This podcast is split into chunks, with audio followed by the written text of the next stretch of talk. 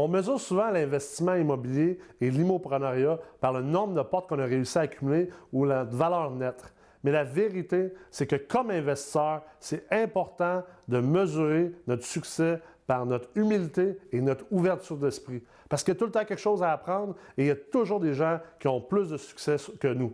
Alors, si vous voulez voir comment amener votre game à un autre niveau comme investisseur immobilier, comme immopreneur, je vous invite cette semaine à Vocation Immopreneur.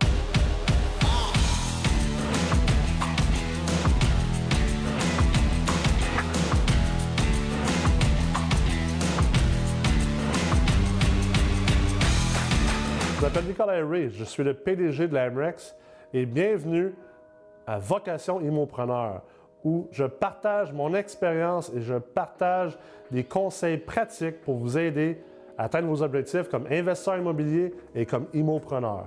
Durant cet épisode, j'ai envie de vous parler de l'importance de garder un esprit ouvert et de maintenir une très bonne dose d'humilité. Parce que c'est important de comprendre, comme investisseur immobilier et comme immopreneur, peu importe le succès que vous avez eu par le passé, peu importe même les échecs que vous avez eus par le passé, tout est à recommencer à tous les jours et c'est hyper important de maintenir un niveau d'humilité et une ouverture d'esprit si vous voulez réussir et continuer à réussir dans le futur. Est-ce que vous croyez réellement tout savoir, tout connaître et avoir tout vécu? Prenez quelques secondes pour réfléchir à cette question. J'espère que la réponse c'est non. Et dans ce cas, si la réponse est non, c'est important de comprendre qu'il y a trois points principaux qui peuvent vous aider ou pourquoi vous voulez garder un esprit ouvert et maintenir une bonne dose d'humilité dans tout ce que vous faites comme investisseur immobilier et comme immopreneur. La première chose à garder en tête, c'est on veut être capable de se protéger contre nos biais. Chaque être humain est toujours biaisé par rapport à son expérience, à la manière qu'il a été élevé, dans le monde qu'il vit. Et c'est important de se protéger soi-même contre ses propres biais et surtout si vous avez des investisseurs passifs ou des gens avec qui vous travaillez, des employés, des contracteurs, également de les protéger contre vos propres biais. Pour ce faire, ça prend une dose d'humilité. Il faut que vous soyez capable d'être conscient des erreurs que vous faites ou des jugements que vous faites ou des décisions que vous prenez qui sont basées non sur des faits, non sur de la conscience d'esprit, mais bien sur vos biais. Une des bonnes façons de comprendre ça, c'est le biais du survivant. Alors prenons l'exemple d'un investisseur immobilier multilogement qui a eu beaucoup de succès dans les années 2000, alors que peu importe ce qui arrivait, le marché prenait beaucoup de valeur. Alors même si cet investisseur-là a appliqué des mauvaises stratégies et n'a pas été un bon investisseur, la vérité, c'est qu'il a réussi quand même à se générer des bons rendements puis à se générer des profits. Donc, ce que ça crée, c'est que ça crée un biais de survivant. Parce qu'aujourd'hui, cette personne-là se dit que ses techniques ont été les bonnes et les choses que cette personne-là fait comme investisseur ou comme immopreneur sont véridiques dues au succès que la personne a eu par le passé. Mais la vérité, c'est que c'est le marché qui a fait le travail pour cette personne-là.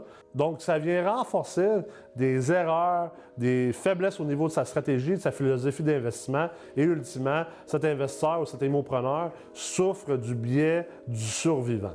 Tout ça pour se rappeler, surtout qu'au niveau du deuxième point, peu importe la force que vous avez comme investisseur, peu importe le succès que vous avez eu par le passé, peu importe la grosseur de votre empire immobilier, vous ne serez jamais plus important, plus grand et plus fort que le marché.